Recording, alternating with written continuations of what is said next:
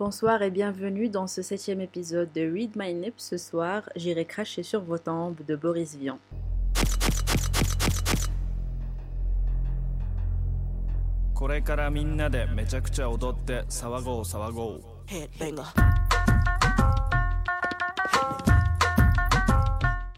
Ce soir, un roman de Boris Vian, mais surtout l'histoire d'un deal avec le diable. Une histoire passionnante d'un pari gagné qui sera très coûteux au vainqueur. 1947, Jean Daluin, éditeur parisien fauché, va voir Boris Vian pour lui proposer d'écrire un roman dans la veine de Tropique du cancer d'Henry Miller, best-seller problématique de l'époque. Boris accepte et double le pari en disant que le manuscrit sera terminé en 10 jours, il le complète en 15 et J'irai cracher sur vos tombes sort non comme roman français écrit par Boris Vian, mais plutôt en tant que traduction au français faite par Boris d'un texte de Vernon Sullivan, écrivain américain américain fictif, une sorte d'avatar créé par Boris pour éviter qu'il soit directement lié au roman. J'irai cracher sur vos tombes se vend comme des petits pains et fait rentrer 15 millions de francs, ce qui est beaucoup d'argent même aujourd'hui, mais il n'a pas fallu beaucoup de temps pour que le cartel d'action sociale et morale, une sorte de collectif assurant le rôle de police des mœurs, attaque Boris Vian sous prétexte qu'il incite les adolescents à la débauche. Boris nie et pour essayer de sortir de cette affaire, il retraduit son texte à l'anglais pour prouver qu'il a juste servi de traducteur à une œuvre qui existe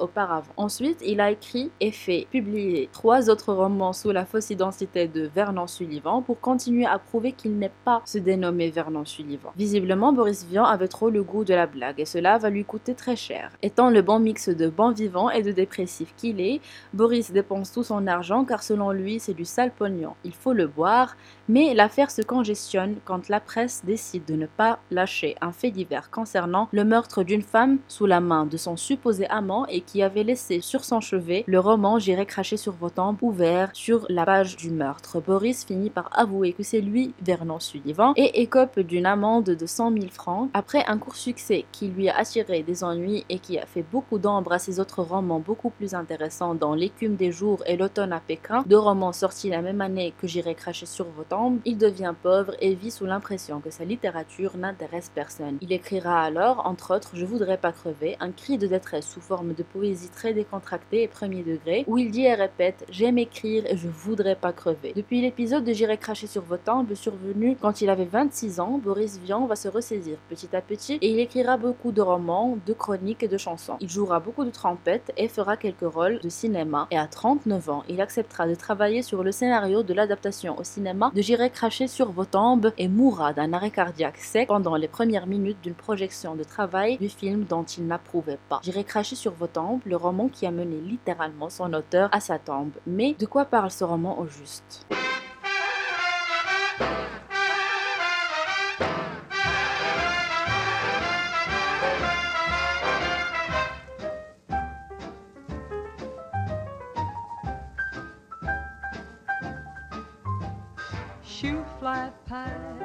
Apple pan, Dottie makes your eyes light up.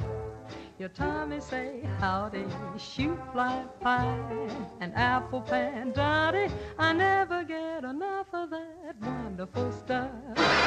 Eh bien, encore 5 ans et je me retire de ce travail. Pourquoi faire? Écrire, dit-il. Écrire des best-sellers. Rien que des best-sellers. Des romans historiques, des romans où des nègres coucheront avec des blanches et ne seront pas lynchés. Des romans avec des jeunes filles pures qui réussiront à grandir intactes au milieu de la pègre sordide des faubourgs. Il ricana. Des best-sellers quoi. Et puis des romans extrêmement audacieux et originaux. C'est facile d'être audacieux dans ce pays. Il n'y a qu'à dire ce que tout le monde peut voir en s'en donnant la peine. Go to the oven and make some ever lovin' shoe fly pie, an apple pan, Dottie makes your eyes light up. Your Tommy say howdy. Dans J'irai cracher sur vos tombes, Lee Anderson, un métis à la peau blanche dont le frère vient d'être tué par le père raciste de sa copine blanche, Lee débarque dans Buckton, un small town dans le sud des USA, avec un dollar, un petit pistolet et une lettre de recommandation pour aller travailler dans une librairie où il va remplacer Hansen, le gérant en place. Soit dit en passant, Hansen se retire de son poste de libraire pour aller devenir écrivain et publier non des romans mais des best-sellers d'un trait.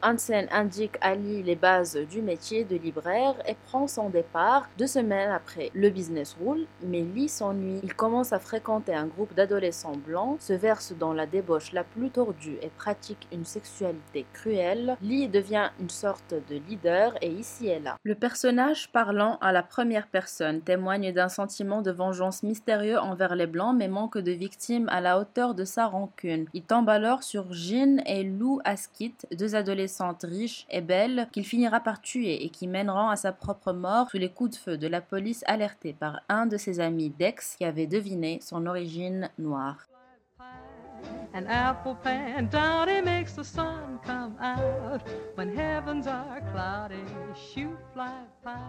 En somme, un récit cru, corsé et qui réussit le pari de s'inscrire dans un style américain sec et réaliste, qui peut en effet faire office d'un portrait légitime du type d'antagonisme qu'engendre le racisme, qui peut aussi fonctionner comme un catalogue de déviance sexuelle et de violence tout court dans laquelle baigne le Far West pseudo-urbanisé. Maintenant, je vous le dis simplement, le roman est supposé inciter l'indignation et le débat autour du problème du racisme on est poussé à voir le POV d'un noir qui, étant de peau blanche, reflète la haine et l'injustice qu'il a subie. C'est théoriquement bénéfique pour faire avancer le schmilblick. Tout ça, c'est bien, sauf que Boris Vian n'est pas activiste. Boris est un styliste qui aime beaucoup le jazz et surtout un blagueur. Oui, blagueur car il est pataphysicien. Cette science des solutions imaginaires qui prône le principe de l'équivalence des contraires, c'est-à-dire l'équivalence de toute chose, grande ou petite, sérieuse ou pas. Et cela veut dire que chez Boris Vian, il ne peut pas y avoir de grandes causes car il ne peut pas y avoir de petites causes. C'est une forme d'anarchisme métaphysique ou d'enfantillage, encore une fois, c'est à vous de décider là-dessus. Quant à moi, je vois un autre thème au roman qui passe inaperçu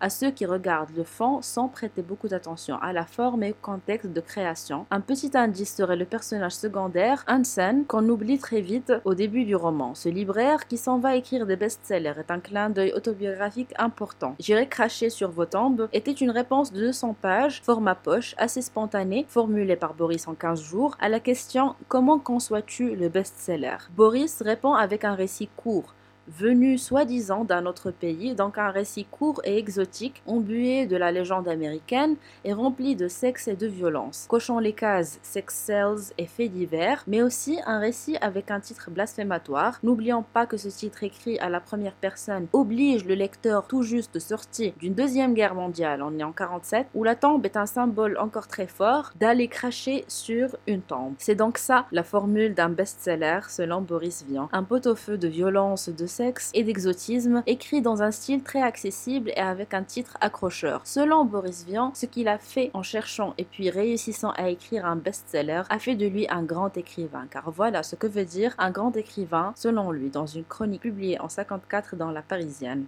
Regardez Gide. Gide a eu le prix Nobel, hein? Il l'a eu oui ou non? Et pourquoi? Parce qu'il avait très peu de moutons. Il le dit lui-même, c'est dans le journal, page 1220. Il y a du malentendu dans toute acclamation populaire, du moins tant que le peuple continuera d'être ce qu'il est encore. Quelque chose de frelaté, de quoi je ne peux point me satisfaire. Gide, le grand Gide, était content de ne pas avoir trop de moutons, et on ne peut pas admettre que le jury entier du Nobel soit composé de pédérastes, ce serait trop beau. Analysons les raisons qui font cependant que Gide n'est pas un grand écrivain. La chronique littéraire étant l'occasion de dire des vacheries aux confrères mort ou vif, en toute amitié. Voilà Gide et sa timidité. J'ai toujours écrit pour ceux qui viendront. Comme j'étais de mauvaise santé et je ne pouvais espérer vivre longtemps, j'acceptais de quitter cette terre sans avoir connu le succès. Posons d'abord un postulat. Le succès, c'est bien l'accueil qui répond à notre attente. Vous me l'accordez. Si j'écris un livre pour 6 millions de lecteurs et s'il tire et se vend en nombre correspondant, c'est le succès. Car si j'écrivais un livre pour l'élite et s'il se vendait comme nous deux, référence mainstream de l'époque, qu'aurais-je fait? Une erreur. Donc je ne serais pas intelligent. Et si j'étais pas intelligent, je serais pas un grand écrivain. Or, je suis un grand écrivain puisque je connais le succès. Malgré toute ma mauvaise foi, vous suivez mon raisonnement. Gide s'est trompé, donc Gide n'était pas intelligent, donc Gide n'est pas un grand écrivain. Mais Daniel Robs, écrivain de nous deux, oui, puisqu'il écrit pour un résultat qu'il obtient. Donc il est intelligent. Donc c'est un grand écrivain, mais ce n'est pas un grand écrivain. Donc le succès ne caractérise pas un grand écrivain. Donc on peut être un grand écrivain sans avoir de succès, mais malheureusement on peut aussi être un grand écrivain et avoir du succès. Et j'ai écrit 20 lignes de plus pour rien. Cependant, Gide s'est trompé et on lui a donné le prix Nobel. Cela nous encourage à continuer. C'était tout pour ce septième épisode de Read My Nips avec Boris Vian et sa pâte à physique. On se revoit, on se réécoute la semaine prochaine. D'ici là, stay in school, eat some veggies and read some books. J'ai pas mal au foie, personne fait plus ça.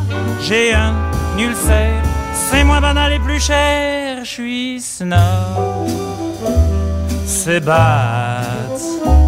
Je m'appelle Patrick, mais on dit Bob. Je ferai du cheval tous les matins, car j'adore l'odeur du crottin. Je ne fréquente